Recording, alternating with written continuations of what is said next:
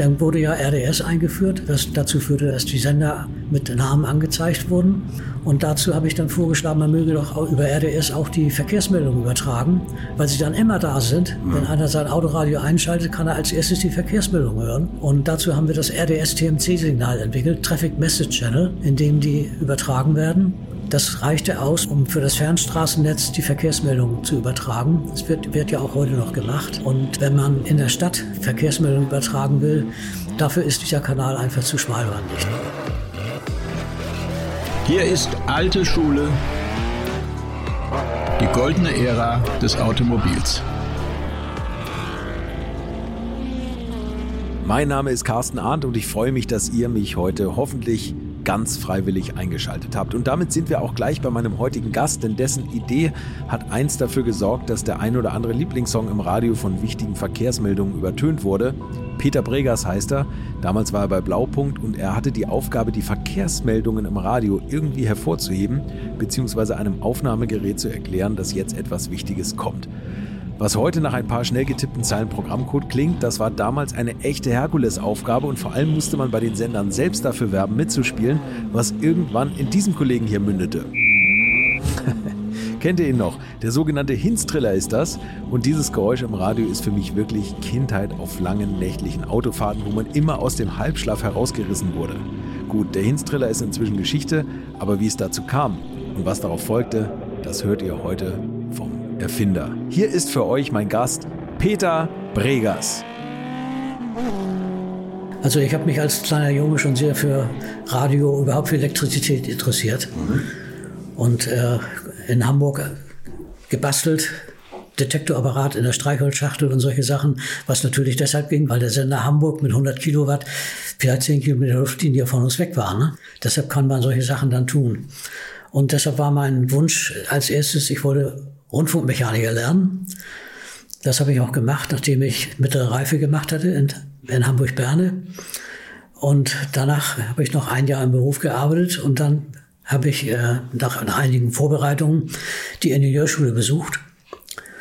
Und danach bin ich Entwicklungsingenieur bei der Mayhack AG in Hamburg gewesen und hatte die ehrenvolle Aufgabe, dass den Mayhack Magnetbandkoffer, MMK hieß der, erinnerte mich immer am Mickey Mouse Club, MMK6 äh, zur Fertigungsreife zu entwickeln, also den der Fertigung vorzuschreiben oder dem Prüffeld vorzuschreiben, an welchen Kondensatoren und Widerständen sie ändern dürfen, um Frequenzgang und Pegel richtig einzustellen.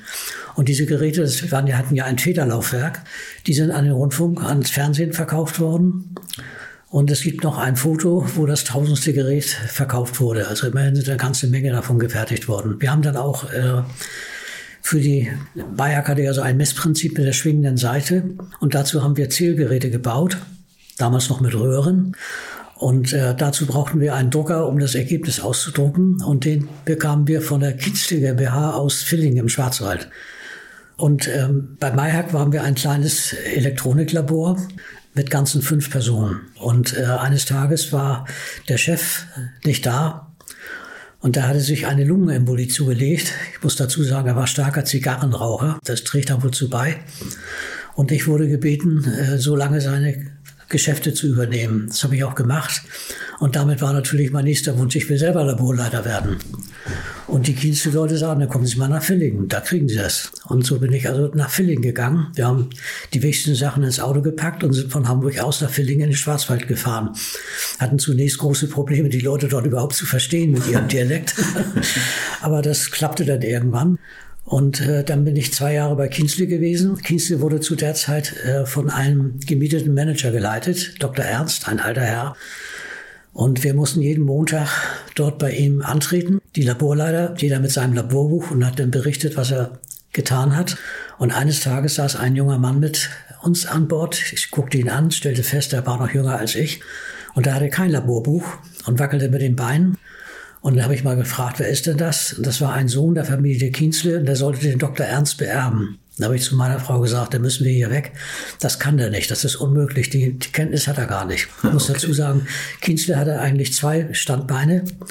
Das eine waren Taxameter und Packuhren und das zweite Standbein waren äh, Buchungsmaschinen und Fakturiermaschinen. Und von dort habe ich eigentlich die Elektronik weggeholt. Ich hatte dort die erste elektronische Zapfsäule mit Großanzeige und Preisdrucker gemacht. Okay. Und dann sind wir dort weggegangen und in Hildesheim zu Blaupunkt gegangen. Und Blaupunkt hatte zu der Zeit wollte eine Elektronikentwicklung aufmachen. Die wollten eigentlich zusätzlich zu dem Geschäft mit Fernsehen und Autoradios Büromaschinen bauen. Und hatten dann eine Firma Akkord gekauft. In Herxheim und Landau sitzen die. Die hatten solche Faktoriermaschinen gebaut und die bauten auch kleine Kofferradios. Und äh, mein Chef ging dort als Geschäftsführer hin und damit war für mich die Stelle frei und ich konnte dort Abteilungsleiter sein. Und die Abteilung wurde schnell groß. Wir kriegten Aufträge. Zum Beispiel haben wir für Junkers, das ist ja auch eine Bosch-Tochter, die erste elektronische Thermenregelung gebaut. Und äh, wir haben dann auch noch, das war eine Entwicklung, die Philips begonnen hatte, einen Tischrechner gebaut, einen vier Spezies Tischrechner mit Druckwerk. Da ist auch ein Exemplar von gebaut worden, aber mir war klar, das hatte noch Germanium-Transistoren, das hätte man mit Sicherheit nicht äh, groß fertigen können, weil die Germanium-Transistoren viel zu temperaturanfällig waren. Und der wurde dann Gott sei Dank auch beerdigt. Und irgendwann trat der ADAC an uns heran und fragte, ob wir nicht äh, Infotheken bauen können, die sie an die wichtigsten Autobahnraststätten stellen können wo ein Gerät drin ist, was die letzte Verkehrsmeldung aufnimmt. Und wenn der Autofahrer dort rausgeht, kann er über einen Telefonhörer sich die letzte Verkehrsmeldung anhören. Zu der Zeit hatten die Autoradios zum Teil gar keine Autoradios. Hatten die Autos keine Autoradios. Über welches Jahr reden wir eigentlich? Wann haben Sie da angefangen bei Blaupunkt? Das war 1963 und als der ADAC an uns herangetreten ist, das wird so 68 gewesen sein, vermute ich mal. Mhm. Und die ersten Infotheken sind so 72 oder 73 aufgestellt worden. Also tatsächlich wie so eine Art Telefonzellen, wo man hingeht, wenn man einen Kaffee getrunken Ja. hat und sich einen Kopfhörer ans Ohr hält und guckt, wo Verkehr ist. Genau so kann ist das gewesen. vorstellen, ja. ja, ja, die sind, sind damals äh, anderthalb Dutzend von gebaut worden. Und äh, wir hatten ursprünglich ein Bandgerät da drin, aber später haben wir diese sogenannte eiserne Jungfrau, die die, die, die Telekom auch verwendet für die Zeitansage, die also auf Magnetplatten aufzeichnet, benutzt. Die, die waren einfach zuverlässig und funktionierten perfekt. Wo ist die erste Infothek entstanden? Die ist in der Raststätte Gabs Nord hier bei äh, Hannover auf der A2 entstanden. Okay. Und wie gesagt, hatte die noch ein offenes Bandgerät. Und das Amüsante war, zur Eröffnung wurde natürlich Presse, Fernsehen, Rundfunk war da. Und wir hatten mit dem Deutschlandfunk ausgemacht, dass er vor der Verkehrsmeldung eine Kennmelodie sendet, die am Ende einen Dreiklang hatte, D fürs A. Und der wurde bei der Beginn der Verkehrsmeldung dreimal gesendet und zu Ende der Verkehrsmeldung zweimal. Und äh, alle standen darum herum. Und dann kam die Verkehrsmeldung und der Deutschlandfunk sendete als erstes die Entkennung, sodass also nichts passierte. Wir sind fast erstarrt, alle anderen guckten interessiert zu. Und zum Schluss der Verkehrsmeldung sendete er die Anfangskennung und das Band lief an. Und alle waren begeistert, nur wir nicht. Das kann natürlich sowas kann bei ist eben das Typische bei Vorführung, dass, dass es in die Hose geht. Aber das war 1963, war tatsächlich schon der Verkehr so, so dicht. Man sagt ja immer, früher waren die Autobahnen immer alle frei, aber da ging es los mit den Staus. Ja, das waren, äh, es gab zu der Zeit ja nur etwa 10, 10 Millionen zugelassene Autos. Aber es waren ja auch viel weniger Autobahnen als heute da. klar. das darf man nicht vergessen. Die, der A7 ist erst später gebaut worden. Wir, als wir noch in Villingen wohnten und von Hamburg fuhren, war die Autobahn in Hannover praktisch zu Ende. Ab da musste man die Bundesstraße fahren, um dann irgendwo weiter südlich wieder auf die nächste Autobahn, auf die A5 zu treffen. Da musste man auch noch im, im Atlas rumsuchen, wo man langfährt. ja, es gab ja auch noch keine Navigationsgeräte. Da haben Sie auch noch, es da kommen wir auch noch drauf. Ja. Ja. Also Verkehrsfunk gab es schon. Der Verkehrsfunk gab das schon einige Jahre, ja. Äh, Da ist zu sagen, 63 hat der damalige Verkehrsminister Sebo gesagt, ab Ostern 64 werden die Rundfunksender Verkehrsnachrichten bringen. Und die Rundfunksender waren natürlich überrascht und haben gesagt, wieso kann der uns vorschreiben, was für ein Programm wir bringen sollen. Aber der Deutschlandfunk hat das getan. Und ich hatte mit dem Deutschlandfunk, mit dem technischen Direktor ausgemacht, dass sie irgendwie eine Kennung senden müssen. Und das war eben dieser Dreiklang D fürs A. Warum hat der Deutschlandfunk Verkehrsnachrichten gemacht? Also die Ja, ja, anderen ja, nicht. der hat überregionale Verkehrsnachrichten gemacht. Der lief er nicht war auf ja in ganz UKW, Deutschland zu hören. Ja, Ne? genau, der lief auf Mittelwelle und Auf Langwelle. Mittel- und Langwelle. Okay, zu okay, der ja. Zeit hatten damals keine UKW-Sender. Gut, also dann war das, war das 68, haben Sie diese, diese Kästen gebaut für den ADAC? Ja, da, damit, da hat das angeregt. Äh, aufgestellt sind die etwa so ab 72, 73. Ab 72. Es hat doch eine Zeit gedauert, bis, bis, die, bis wir diese ganzen Vorrichtungen hatten. Also die sind auf Sie, auf Sie äh, zugekommen und Sie hatten die Idee, dass man, um das Gerät zu starten, irgendeine Kennung braucht. Ja, das war ja Voraussetzung. Ja, irgendwie muss, man, muss die Elektronik erkennen können, wann fängt eine Verkehrsmeldung an und wann hört sie auf. Okay, DFIS A. A, der Dreiklang. Ja. Und da kam auch in der Musik vor und gelegentlich war auf dem Band statt einer Verkehrsmeldung Musik drauf. Und ich habe dann wieder mit dem Teddy dort gesprochen, dem technischen Direktor, das war der Herr Hinz, und er sagte, nimm doch einen frequenzmodulierten Ton. Und daraus entstand ein D4. 2350 Hertz mit 123 Hertz Frequ Frequenz moduliert. Das war so ein verbrummt klingender Pfeifton. Ich glaube, das hat jeder noch aus der ja, Kindheit der Hinstriller ne? ist, man, der wurde überall eingesetzt. Die hat man spät abends noch im Nachtprogramm gehört. Ja. Inzwischen ist das out, weil die Rundfunksender heute alle zwischen Studio und Sender digitale Leitungen haben und so etwas nicht mehr übertragen brauchen. Mhm. Aber der funktionierte sehr zuverlässig. Ich kann mich an eine Geschichte erinnern. Ich fuhr in Richtung München und es war ein ungeheures Gewitter. Und ich bin an einer Raststätte angehalten. Ich meine, das war die Holletau. Und bin dort reingegangen und wollte mal hören, was ist denn jetzt auf dem Band drauf. Und man konnte den Hinstriller hören, dann nur krachen und den zweiten Hinstriller, mit dem die Meldung wieder zu Ende war. Das war also zuverlässig. War schon toll. Aber dann haben die Rundfunksender erkannt, dass man Verkehrsmeldungen offensichtlich doch ein ganz wesentlicher Bestandteil des Programms sein können. Ja. Und damals war als erstes unser Blondschopf äh, Thomas Gottschalk, hat dort beim, beim Bayerischen Rundfunk Verkehrsmeldungen gesagt. Und da hat sie natürlich etwas ausgeschmückt. Er hatte berichtet, dass auf einer Autobahn Pferde herumliefen. Und er hat dann noch gesagt, und falls Sie gerade ein Bündel Heu bei sich haben, halten Sie es doch bitte aus dem Fenster. das war tatsächlich der Erste, der, der Ihre diese Verkehrsmeldungen ja, gesagt das. Ich nehme an, dass er damit eigentlich groß geworden ist. Okay, ja, weil er überall dann zu hören war. Ja. Und dann wurden also Verkehrsmeldungen auch über die UKW-Sender gesendet und damit mussten die auch irgendwie eine Kennung haben. Und dazu hatten wir das ARI-System entwickelt mit dem also einmal eine Durchsagekennung, die während der ganzen Zeit eingeschaltet war, während die Verkehrsmeldung lief, und die sechs Kennungen für die Länder, so dass man unterscheiden konnte, in welchen, von, in welchen, von welchem Land man überhaupt die Verkehrsmeldung hören will. Das war in Grenzbereichen, wenn man zum Beispiel von Hessen aus nach Niedersachsen reinfährt, ja. muss man natürlich wissen, ob man den Sender aus Hessen empfängt oder den aus Niedersachsen. Ah, okay. Also jetzt muss man nochmal sagen, Ari, das war dann so die nächste Entwicklung. Also irgendwann war dann Mittelwelle und Langwelle out. Man hat dann ja, auf UKW umgeschaltet. Auf UKW ist umgeschaltet worden. Warum eigentlich? War der, war der Klang besser oder? Ja, natürlich der Klang, also der, der Frequenzgang ist natürlich beim UKW-Sender mit bis 15 Kilohertz und bei dem Mittelwellensender war der ja gekappt bei, ich glaube, 4 oder 5 Kilohertz, mhm. damit sie die Nachbarsender, die ab 9 Kilohertz entfernt standen, nicht, nicht gegen sich, sich nicht gegenseitig störten. Okay, also dadurch klingt es immer so ein bisschen mumpfig. Ne? Ja, so dadurch klingt er natürlich dumpf. Ja, genau. Das ist klar. Und das hat man dann gesagt, bei UKW, da hat man, ist man ja auf UKW gegangen. Das hat sich dann ja auch sehr schnell durchgesetzt. Praktisch haben alle Leute dann UKW gehört. Stereo kam dann erst später. Und äh, die UKW-Sender, die Verkehrsmeldung brachten, da hatte das IRT, das Institut für Rundfunktechnik, gesagt, dann sendet doch einen 57 Kilohertz-Ton. Das ist das Dreifache des Pilottons, den man für Stereo gebraucht. Stereo-Pilotton ist 19 Kilohertz und der Dreifache davon ist 57 Kilohertz. Und der ist so geschoben worden, dass dort, wo der 19 Kilohertz sein Maximum hat, der 57 Kilohertz gerade sein Minimum hat, um den Frequenzhub des Senders nicht unnötig zu belasten. Und dafür haben wir dann die sogenannten ARI-Kennungen entwickelt. Einmal, wie gesagt, die Durchsagekennung und die sechs Bereichskennungen. Und die sind ja auch lange Zeit gesendet worden.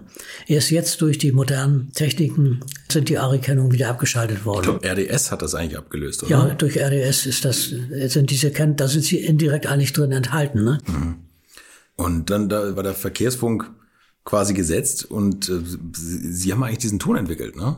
Also, dass die Radios umschalten. Ja, dazu haben wir selber äh, uns einen kleinen UKW-Sender gebaut, mhm. mit den Kennungen beaufschlagt und wir hatten ein Tonbandgerät, auf dem waren Musik drauf und Verkehrsmeldungen, alle gekennzeichnet durch den Hinstriller.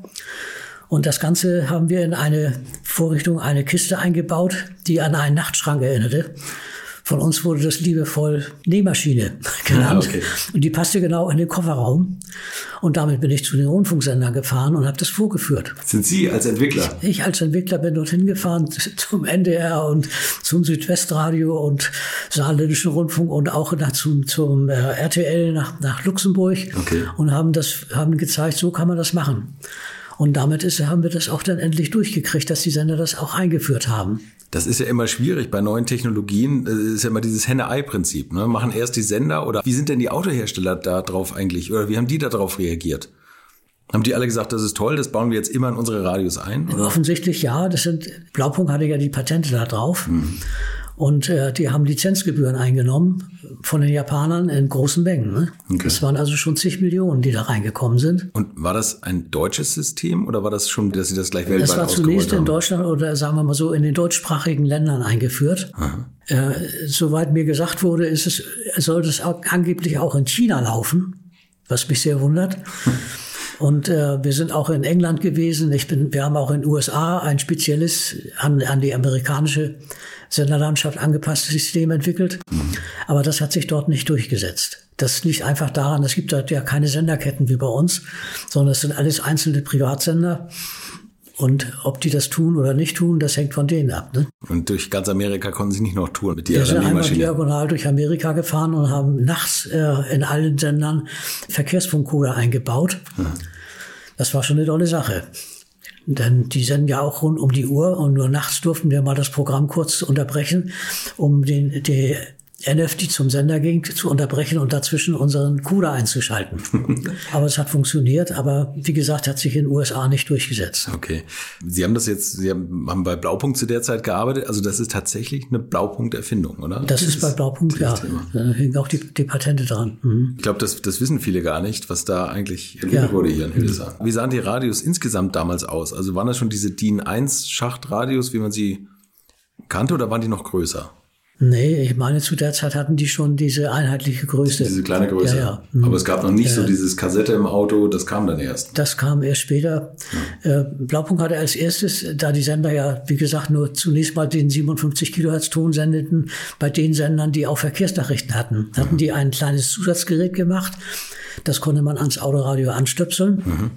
Und wenn man dort den Knopf drückte, ging ein Lämpchen an und dann waren alle Sender stumm und nur die Sender, die auch Verkehrsnachrichten bringen, die wurden dann laut gestellt. Okay. Sodass man also sehr einfach den, wenn man durch Deutschland fuhr, den richtigen Sender finden konnte, von dem man auch Verkehrsnachrichten hören kann. Ach, das war so ein extra Kasten, den man nachrüsten ja, konnte? den man nachrüsten konnte. okay. die, es gab eine ganze Reihe Autoradios, die einen Anschluss für, für ein äh, zum Beispiel Kassettengerät hatten. Ja. Und da konnte man das reinstecken. Ah, verstehe. Aber das ist das überholt worden, als die Rundfunksender RDS eingeführt haben. Wann kam das? RDS? Das, die Vorführung zu RDS ist äh, 1982 in Bern gewesen. Zu früh der, wurden schon die Senderkennungen. Ja, ich dachte, das wäre viel später gewesen. Ja, und zu der Zeit hatte Philips auch ein eigenes System aufgebaut, aber das RDS-System war wesentlich eleganter gemacht. Das war ja eine Ableitung aus dem Funksystem von den Schweden, was die Schweden und, und auch die Engländer benutzten. Mhm. Und daraus hat man, das hat man modifiziert. Daraus ist dann RDS geworden mhm. mit sehr vielen Möglichkeiten. Es war eine sehr elegante Übertragungsmöglichkeit. Und ich war damals als Vertreter der europäischen Autoradioindustrie dort eingeladen und sollte nur also sagen, welches System soll man nehmen. Und für mich war völlig klar, RDS ist mit Abstand besser als das, was Philips gemacht hat. Mhm. Und habe dann für RDS gestimmt. Und die Philips-Leute hätten mich fast umgebracht danach. Die haben gesagt, warten Sie mal ab, Sie kriegen Bescheid was von, von unserer Firma. Und ich erinnere mich, am nächsten Morgen, ich lag noch im Bett, klingelte das Telefon. Und es war der Entwicklungschef für Autoradio von Philips dran und sagte, was ist denn da los gewesen? Ich habe ihm gesagt, Mensch, ihr habt einen Mann dabei gehabt, den Herrn Skippers der wusste doch, dass euer System dem anderen völlig unterlegen ist. Warum habt ihr euch nicht eher zurückgezogen? Und sagte Herr Bregers, Dach ist in Ordnung, forget it, in Ordnung. Und damit war die Sache auch geklärt. Er hat es selber schon eingesehen, dass er ja, das besser war. sagte ganz klar, sagte, sagte, das ist nicht, die beiden Systeme sind nicht vergleichbar. Oh, okay. Also, aber damit war es tatsächlich entschieden und da, da wurden die Weichen gestellt an dem da, Tag für Das RDS. ist dann eingeführt worden, ist es dann äh, zur Funkausstellung ja, ein paar Jahre später. Mhm. Es hat noch etwas gedauert, bis die, Rundfunk, äh, die, die Autoradiohersteller wollten ja gerne haben, dass der, oder die Rundfunkanstalten natürlich auch, dass der Sender angezeigt wird. Mhm. Und das wird ja bei RDS unter anderem übertragen. Mhm.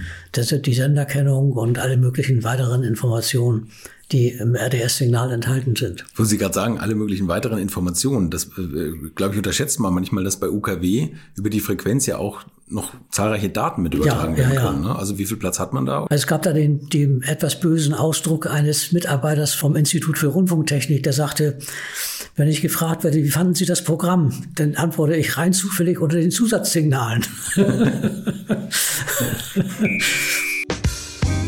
Meine Damen und Herren, wir unterbrechen das Programm für eine wichtige Durchsage. Ach, da muss man immer mit Papier rascheln.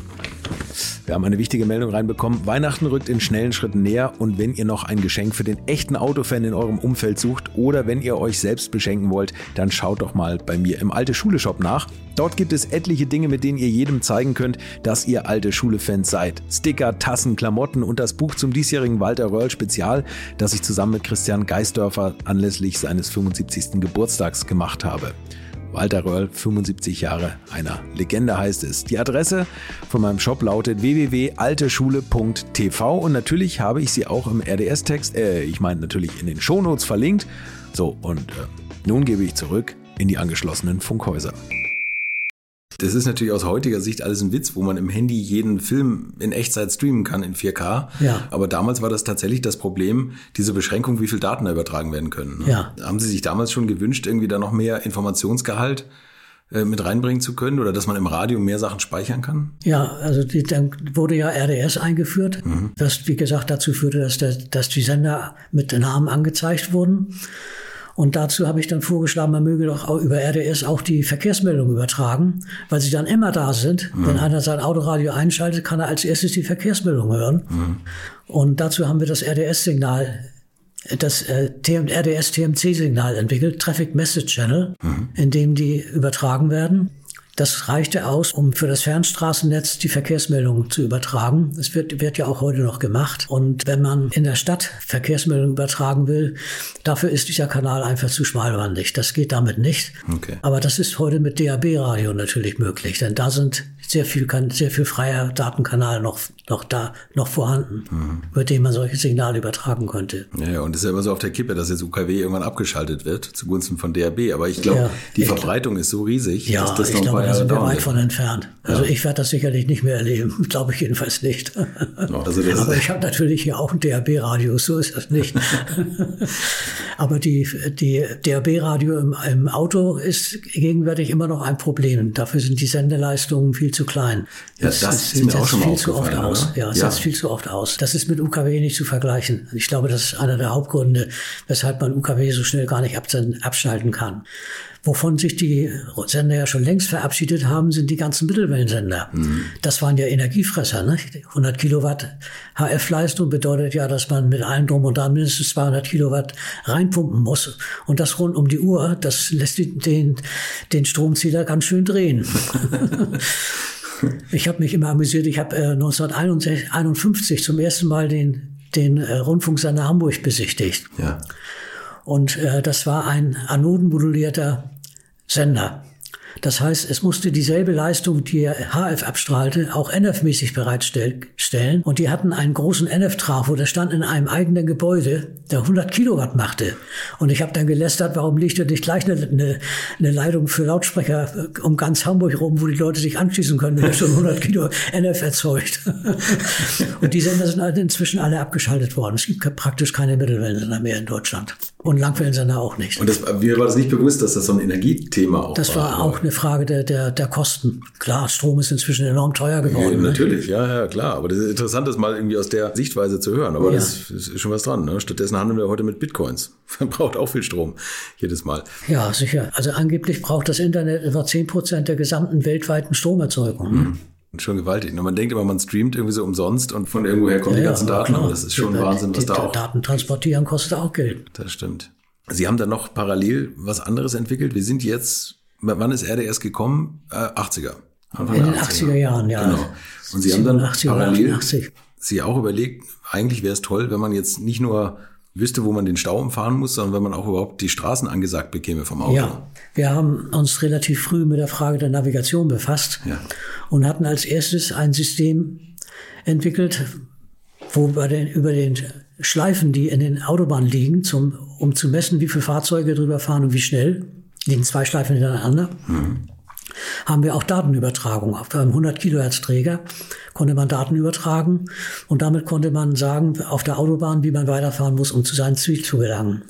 Aber uns war natürlich klar, wichtiger ist eigentlich, sich in den Städten zurechtzufinden. Und wir haben dann äh, bei uns einen sehr vielen Doktoranden eingestellt. Das war der Herr Dr. Pilsack.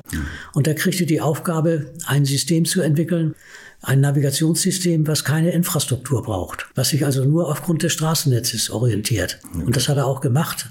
Und wir haben ein Versuchsgerät dafür aufgebaut. Das war damals noch ein ganzer Kofferraum voll Elektronik. Heute geht sowas auf einen Chip drauf. Und da war das Straßennetz zunächst mal nur von Hildesheim drin gespeichert, aber wirklich exakt. Also nicht so, wie es auf dem Stadtplan ist, sondern wirklich, wie es in den exakten Maßen ist. Mussten Sie das selber vermessen noch mit eigenen Autos oder mit eigenen Nein, das, man kann solche Pläne bekommen vom, vom Verkehrsamt. Das geht. Und dort konnte man die Adresse, wo man hin wollte, das war damals noch eine, eine Ziffer, eine Zahl eingeben. Und über die Vorderräder wurde erkannt, die Strecke und die Richtung. Denn durch die, wenn die um eine Kurve fährt, hat das kurveninnere Rad natürlich einen kürzeren Weg als das kurvenaußere Rad. Und da kriegten wir die Information hier, wo er längs fährt. Und wenn der also durch die Straßen fährt, dann kann er jedes Mal messen, stimmt meine Messung die, oder mein Stadtplan mit dem überein, was meine Räder mir sagen. Und er hat dann von allein, das war so gemacht, dass er von alleine dann die Längenmessung korrigiert hat. Wenn er merkte, ich messe immer zu kurz oder immer zu lang. Ah, Okay, Das aber war- das war noch gar nicht mit Satellitenverbindung. Nein, So, zu der Zeit G- GPS gab das damals schon, aber war ja zu der Zeit noch nicht noch nicht freigegeben. Man konnte es nicht, die, die, Werte- die Werte praktisch nicht ausnutzen auf 100 Meter genau. Und das reicht natürlich nicht, um in das Straßennetz zu navigieren. ja. Erst äh, Clinton hat äh, im Jahr 2000 das äh, Verwischungssignal abschalten lassen und damit war GPS plötzlich so in der Größenordnung 10 Meter genau. Und heute richtet sich kein Navigationsgerät mehr nach den Informationen von Radsensoren, sondern ausschließlich nach GPS. Und das funktioniert. Wird auch gar nicht mehr bei, bei heutigen Autos mit Radsensoren noch irgendwas unterstützt? Nein, ist gar nur noch nicht GPS. mehr. Nur ne? GPS. Wobei man immer davon ausgeht, dass das Auto auf der Straße fährt. Hm. Wenn GPS sagt, du bist eigentlich fünf Meter neben der Straße, dann sagt das Navigationsgerät, du spinnst, ich fahre auf der Straße. Ende der Debatte. wird das so ein bisschen interpoliert. Man sieht das manchmal bei neuen Straßen, wenn Ja. das da nicht drauf ist und das, man, da weicht der Pfeil so ein bisschen ab ne? und dann springt er irgendwie immer Dann eine springt er irgendwann da drauf. Jetzt muss man mal sagen, dieses GPS-Signal ist ja ein militärisches Signal gewesen. Man Das- hat das absichtlich verwischt, dass man, Ja. dass der Feind quasi da nicht Ja. so genau Das, Daten das abzapfen war nur auf etwa 100 Meter genau. Ja. Und äh, ich habe da eine schöne Karte, man, wo über einen längeren Zeitraum die GPS-Signale gemessen werden. Und da kann man sehen, das sind Punkte, die sich um einen Punkt herum konzentrieren. Mhm. Da, da im Mittel ist man dann wirklich drin. Also wenn man exakt messen will, muss man schon mehrere Messungen zur Rate ziehen. Aber für, für Navigationsgeräte genügt es wirklich, diese alle Sekunde kommt ja das GPS-Signal, Mhm. damit sich daran zu orientieren. Das funktioniert. So, und Sie haben das aber damals dann erst noch über Radsensoren gemacht. Ja. Und hat man da nicht irgendwann den Aufwand gescheut, wenn Sie sagen, für Hildesheim war das schon sehr kompliziert, das für ganz Deutschland zu machen? Das muss ja auch gespeichert werden, die ganzen Karten. Ne? Das war ein Problem. Ich hatte schon damals gesagt, das können wir speichern auf, auf den damals neu herausgekommenen CDs. Die Compact Disc ist natürlich auch ideal als Datenspeicher geeignet, ist ja heute auch der Fall. Man darf nicht vergessen, zu der Zeit hatten die Speicher auf Halbleiterbasis, konnte man also einen Speicher mit äh, 4 Kilobit auf einem Chip kriegen. Heute kriegt man auf einem Chip Gigabyte, Ja. gespe Gigabyte gespeichert. Kilobit, das ist eine, eine Währung, die, eine Größenordnung, die kennt heute gar Ja, keiner mehr. kennt man ne? gar Das- nicht mehr, ne? Nee, das, Das, da hat sich wirklich ungeheuer viel entwickelt. Insofern äh, war zu der Zeit vieles nicht möglich, was heute ohne weiteres möglich ist. ja, Das GPS-Signal nicht genau genug. Aber das Problem war natürlich, es mussten das Kartenwerk von Deutschland komplett erstellt werden. Ja. Und da gab es dann Firmen, die das tatsächlich gemacht haben. Und inzwischen wissen sie, dass sie auf einem Stick das Kartenwerk von ganz Europa kriegen. Mhm. Völlig selbstverständlich. Das immer wächst ich, du damit ich frage mich immer, wer hat das ganze Geld eigentlich aufgebracht und wer verdient daran? Sonst kann das ja eigentlich gar nicht angehen. Ja, es ist unvorstellbar. Vor allem, wenn Sie die Zahlen kennen, was das damals für ein Aufwand war, Ja. Hildesheim zu kartografieren. Ne? Das haben Und wir ja noch zu der Zeit sogar noch selber gemacht. Ne? Wir haben selber uns die Maschinen ange Es gab in den USA eine Firma, die hieß ETAC. Die hatten als erstes äh, Karten digitalisiert und äh, konnten damit zeigen auf einem Bildschirm, wo sich das Auto befindet. Konnte also nicht angeben, wie der fahren sollte, sondern man konnte auf dem Bildschirm konnte man eingeben, wo sein Ziel ist. Da erschien dann ein, ein, ein kleiner Stern und dann musste man also aufgrund des, des Straßennetzes selber sagen, wie komme ich dahin. Ja, okay. okay. Und die, die Straßenklassen wurden in verschiedenen Farben angezeigt. Und ETAG hat also, wie gesagt, Karten digitalisiert. Das haben wir uns dann angesetzt. Sie saßen natürlich in Kalifornien, wo sonst, ne? Und haben uns dann selber solche Dinge bef- befasst und haben zunächst mal Karten von Hildesheim und ein Teil, was hier in der Umgebung ist, digitalisiert, damit wir damit überhaupt fahren konnten und probieren konnten, wie geht so etwas. Und das EFA-Gerät, hieß elektronischer Verkehrslotse für Autofahrer. Das wurde dann das erste Mal auch der, der Presse vorgeführt und die sind damit gefahren und festgestellt, das geht tatsächlich. Ne? Man kann sich nur danach richten. Ich glaube, ganz am Anfang haben Sie es noch auf Datasette auch gespeichert, oder? Oder auf Kassette. War das so? Ja, das, die, die Daten waren auf Kassetten gespeichert und äh, dadurch war das natürlich alles irgendwo begrenzt. Und wenn man falsch abgebogen ist, musste erstmal gespult werden zur Ja. richtigen Stelle. Das, um das konnten die, aber das, das funktionierte eigentlich recht gut. Ne? Man hatte ja auch einen Arbeitsspeicher da drin, der, der den Teil selbst gespeichert hat. Derzeit konnte die Kassette weitersuchen. Das ist Das ist ja aber auch äh, der Fall bei den, bei den Geräten, die auf eine CD zugreifen. C64-Nutzer wissen, wovon wir sprechen. Ja. ne, die damit groß geworden sind. So, und wie hat die Presse darauf reagiert? Haben die gesagt, ja, toll, aber wo ist jetzt so richtig der Nutzen deutschlandweit? Oder war das gleich für Nee, die da waren klar? eigentlich alle von begeistert, das muss man schon sagen. Wir haben dann zunächst mal nur einige größere Städte und die dazwischen hängenden Autobahnen äh, digitalisiert. Und interessant war, dass natürlich die Kartenfirmen gesagt haben, das ist doch gar kein Problem, wir haben doch Karten davon. Wir haben denen gesagt, Leute, ihr müsst Karten haben, die wirklich Zentimeter genau sind. Das geht nicht so, wie ihr heute eine Stadt, einen Stadtplan macht, den könnt ihr nicht digitalisieren. Da, merkt das Gerät sofort, so verläuft die Straße gar nicht, wie sie da, da eingezeichnet ist. Aber das ist dann gemacht worden und heute wissen Sie, sind alle Straßen sind drin, sogar die Hausnummern sind drin und wichtige Ziele. Alles ist heute in diesen, in diesen Karten gespeichert. Exponentiell gewachsen. Ne? Ja, man ja. kriegt gesagt, ob das Haus links ist oder es rechts gab ist. Firmen, die sich darauf spezialisiert haben. Und äh, wir hatten ja, wie gesagt, selber angefangen und da hat sich dann eine Firma selbstständig gemacht, die saß hier in der Harsum, gar nicht weit weg von hier. Und äh, die hatten große Rechner und haben fleißig Karten digitalisiert. Und wenn ich die besucht hatte, dann habe ich also festgestellt, durch die großen Rechner, die sie hatten, kam in erster Linie heiße Luft da raus. ich habe dann gefragt, produziert ihr außer heißer Luft eigentlich auch was anderes? Aber das war schon der Fall. Ja, Aber stimmt. inzwischen ist, wie gesagt, ganz Europa digitalisiert. Ich kann mich also amüsieren, wenn ich die Adresse von meiner Tochter in Carcassonne in mein Navigationsgerät eingibt. Kennt er natürlich. Gar kein In Problem. Frankreich. Inklusive der, der, der, der Hausnummer. Und dann kann ich ihn fragen, wie komme ich dahin? Dann berechnet er die Route und sagt, das sind 1347 Kilometer oder was. Und sag weiß mal, wie viel Stau das ist und alles im Wimpernschlag fast. Ja. Ne? Also das ist äh, ja, Wahnsinn. Wie groß war das erste Navi? Also wie groß war das erste System, als Sie es der Presse vorgeführt haben? Das füllte den ganzen Kofferraum da war noch aus. alles voll, Es waren ja. zwei große Geräte, die da drin waren. Ja, ja das war schon. Und haben alle Leute gesagt, oh Gott, oh Gott, oh Gott, wie kann man das klein kriegen? Aber wie gesagt, die Halbleiterindustrie hat dann ja sehr schnell weiterentwickelt. Die Strukturen auf den Chips wurden immer wesentlich kleiner, so dass immer mehr drauf passte.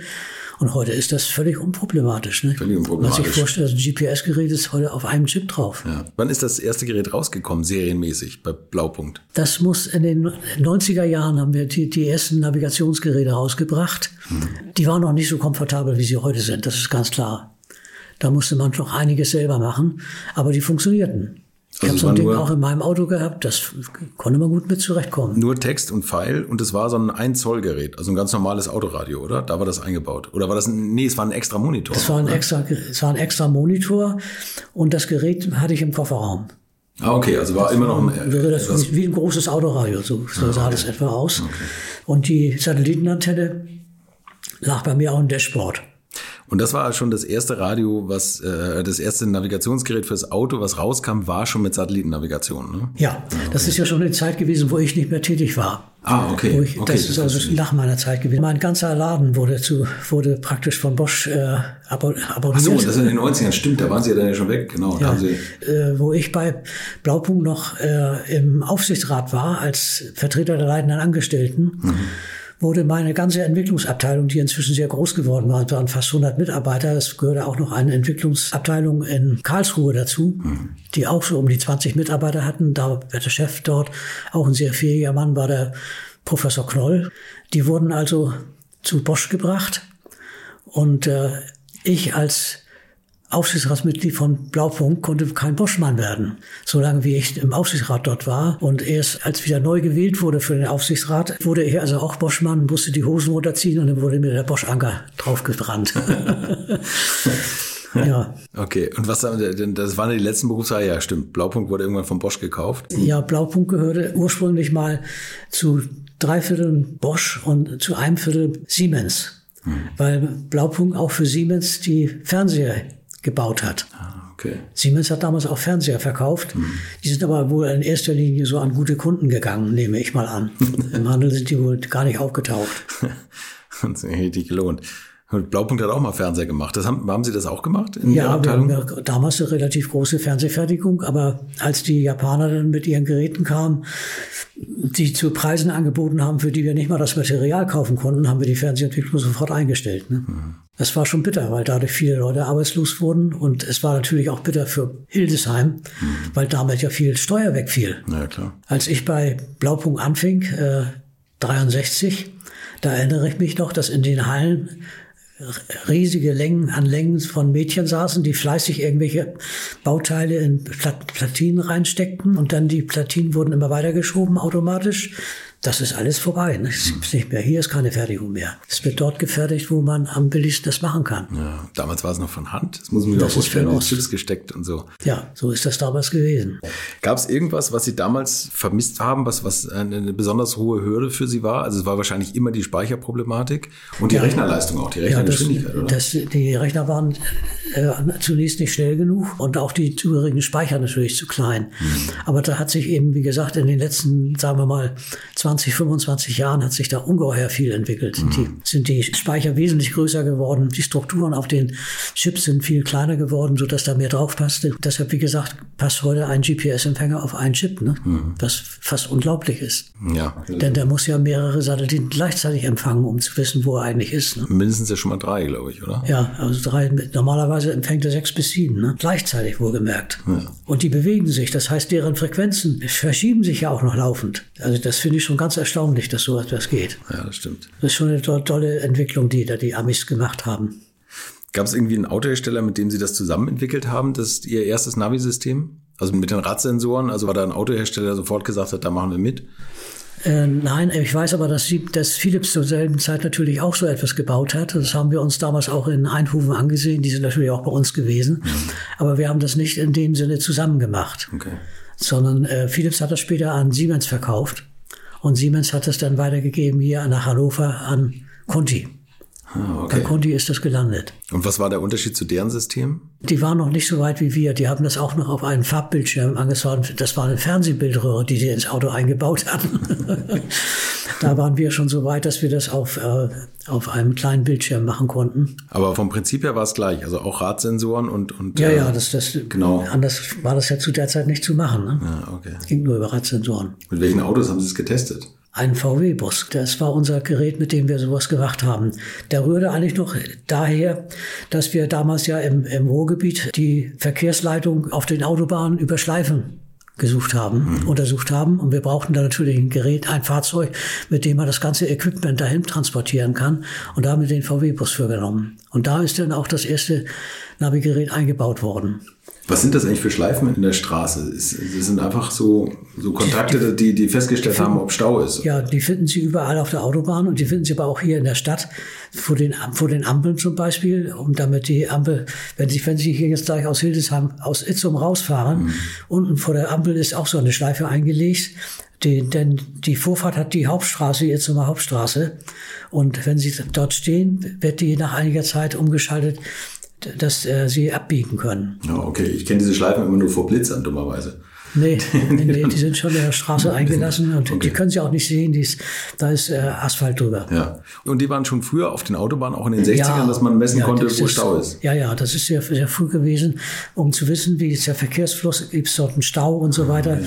Und es gab damals einige Messstellen. Eine war in der Autobahnraststätte Rüner Nord. Da hatte eine Firma aus Aachen, die hatten dort die Rechnerzentrale stehen und die konnten also sehen, was ist auf der Autobahn los, wo gibt es einen Stau, wie schnell fahren die, sind das LKWs oder sind das PKWs. Wenn man über die, die Zeit, die er gebraucht von einer Schleife zur anderen, wie lange bedeckt er sie, kann man ja auch die Länge des Fahrzeugs ausrechnen und konnte dann sagen, das sind LKWs oder das sind PKWs. Okay. Doch das gab es damals schon und das ist auch heute noch da. Ja. Aber wie gesagt, äh, wir wollten das natürlich auch in den Stadtverkehr haben, wo man es eigentlich viel dringender gebraucht auf der Autobahn sich zurechtzufinden, ist meiner Ansicht nach nicht so problematisch wie, wie in der Stadt. Ja, stimmt.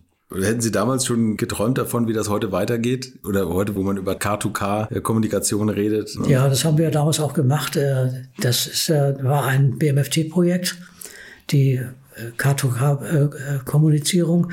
Da konnte ich wieder meine uralten Erfahrungen als Bastler einbringen. meine Leute hatten K2K natürlich dazu, das ging auf 5,8 Gigahertz, äh, hatten die richtige Superhead-Empfänger gemacht. Und die sind natürlich sehr empfindlich, mhm. so dass sie das entgegenkommende Fahrzeug, was sie eigentlich nur im Nahbereich haben wollten, natürlich schon aus ein oder zwei Kilometer Entfernung gelegentlich kriegen konnten, wenn die Straßenverbindung das zuließ. Mhm. Und ich habe denen gesagt, Leute, das macht ihr viel zu kompliziert. Macht doch das 5,8 Gigahertz ist praktisch nur eine, eine Flachantenne ein praktisch ein Stück gedruckter Schaltung. So, ich mache da eine PIN-Diode dran und da kommt direkt der Datenstrom raus. Wir können die ganzen Empfänger vergessen.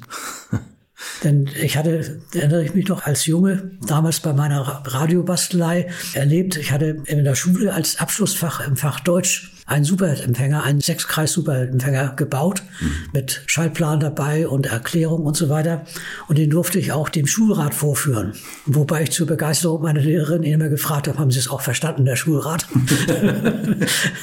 und äh, da habe ich zum ersten Mal gemerkt, ein Detektorempfänger, wie unempfindlich der ist. Als ich den Superhead hatte, kriegte ich auf einmal viele Sender wo ich vorher nur einen einzigen, nämlich nur Hamburg kriegte. Insofern hatte ich gesagt, mach das doch mit dem Detektor, aber Empfänger, dann habt ihr das Problem nicht. Und das, so ist es dann auch gemacht worden. Und was haben die, die Autos dann miteinander kommuniziert? Also einfach nur gesagt, ich bin jetzt in der Nähe, oder? Ja, das hatten sie vor, äh, dass der sagen kann, also hinter mir liegt ein Stau oder so etwas ähnliche Informationen. Mhm. Aber das hat sich nicht, ist nicht gekommen. Aber es war damals ein BFT-Projekt beeindruckend. Also ich freue mich immer, wenn ich durch Deutschland fahre und mit so Tüftlern rede, die so sagen, umwobene Sachen da erfunden ja, haben ne? ja. und das so vorangetrieben haben. Und Ach, da ist vieles glaub, gemacht worden. Ja, da ist wirklich vieles gemacht worden. Mhm. Und das Blaupunkt so viele Patente eigentlich auch haben. Ja. Also, also auf meinen Namen sind 63 Patente. 63. Aber da sind natürlich immer die Leute, die das mitgemacht haben, die habe ich mit als Erfinder genannt. Ja. Also es stehen immer zwei, drei Leute drauf als Erfinder. Okay. Es gibt nur ein Patent, was ich alleine habe. Also wo ich als alleiniger Erfinder dran bin, das ist ausgerechnet der, der Hinstriller. also das Ding, was, was den, den Verkehrsfunk anschaltet. Ja. Da haben Sie alleine das Patent? Ja. Haben Sie, also Sie müssen jetzt keine Summe nennen, aber haben Sie dafür immer noch Geld bekommen, lange oder? Nein, also äh, dafür nicht. Für okay. die, für okay. die äh, ARI-Patente, die haben ein bisschen Geld gebracht, weil Blaupunkt da ja auch gut daran verdient hat. Ja. Aber ich war natürlich schon in einer Position, wo man ohnehin nur noch gering beteiligt war. Noch eine Stufe höher hätte ich gar nichts mehr gekriegt. Ach so, okay, da macht jetzt auch noch. Ja, das ist klar. Das wird, wenn, also, also wenn Sie Erfindervergütung gut kassieren wollen, ist es am besten, wenn Sie Pförtner sind und dann ein Wegelagerpatent erfinden. dann werden Sie gut bezahlt. Okay, also für alle, die da noch einen Job suchen, erstmal als Fördner ja. anfangen, wenn man die guten ja. Ideen hat. Und dann, gute Ideen kann, haben. kann man die Ideen weiter nach oben. Hätten Sie jetzt noch eine Idee, was Sie stört am aktuellen Rundfunkgeschehen oder, oder Navi, wo Sie sagen, Mensch, da müsste man noch mal in die Richtung entwickeln? Nein, da bin ich eigentlich doch gut mit zufrieden, insbesondere mit DAW. Das, da ist eigentlich alles drin, was man heute haben will. Ja. Das ist schon gut gemacht. Mhm. Und ansonsten hat man ja Webradio oder, ja. oder Spotify und kann sich die Musik komplett selber zusammensuchen. Ne? Ja. Das, gut. Benutze ich aber nicht. Da wollte ich gerade sagen, da reagieren Sie sehr reserviert. Jetzt müssen wir über Ihr Alter sprechen. Ich bin erstaunt. Wie alt sind Sie? 91. 91, Mensch. Ich, ich bin hier reingekommen und dachte, ein, ein 70-Jähriger empfängt mich. Und das, das, ist ganz, ganz beeindruckend. Das ist ja alles schon lange her, was ich gemacht habe. Ja, das stimmt. Im Grunde genommen Das schon verjährt. Ja, fast, fast. Ja. Zum Glück noch nicht ganz. Und ich glaube, jeder kennt die Signale, jeder ist damit aufgewachsen. Ja. Und ich bilde mir ein, man hört sie hin und wieder auch noch nachts. Aber vielleicht, oder? Die, einige, einige Signale.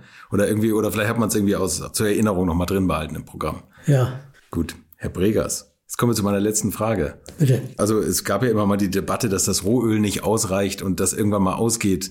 Und jeder kriegt nochmal 50 Liter Sprit. In welchem Auto und auf welcher Strecke würden Sie es verfahren? Also ich fahre natürlich immer noch einen Benziner. Ja. Und äh, das wird auch mein letztes Auto sein, davon ganz abgesehen. Aber wenn, so wie, so wie ich heute fahre, praktisch nur hier im Stadtgebiet, würde ein Elektroauto völlig ausreichen. Und ich bin immer wieder begeistert, wenn mal neben mir ein Elektroauto parkt und es fährt weg und es ist praktisch geräuschlos. Dann bin ich immer wieder tief beeindruckt, das muss ich schon sagen. Das ist schon eine tolle Sache. Also- aber für längere Strecken, gut, muss man entsprechend große Batterien haben, aber die sind ja heute auch äh, umstritten, weil sie durch ihren Lithium äh, Gebrauch äh, muss man irgendwo aus der Erde kratzen, was auch nicht gerade vorteilhaft ist. Also das ist auch noch nicht der, Weisheit letzter Schluss. Also die letzten 50 Liter würden Sie in Ihrem, Sie fahren Mercedes. Beim Daimler Daimler. Daimler Verfahren. Gibt es irgendeine Strecke oder einfach in Hildesheim im Nur hier Stadtgebiet? in Hildesheim Stadtgebiet. Ja. Keine leckere Strecken nicht mehr. Okay. Und bloß nicht in Stau. Aber das haben Sie ja immer gut vermieden in Ihrem Ja, Leben wahrscheinlich. ja. Wenn das irgendwie, ja, wenn ich das rechtzeitig mitgekriegt habe, dann bin ich runtergefahren. Danke. Das war Peter Bregers und die Geschichte des Verkehrsfunks im Radio.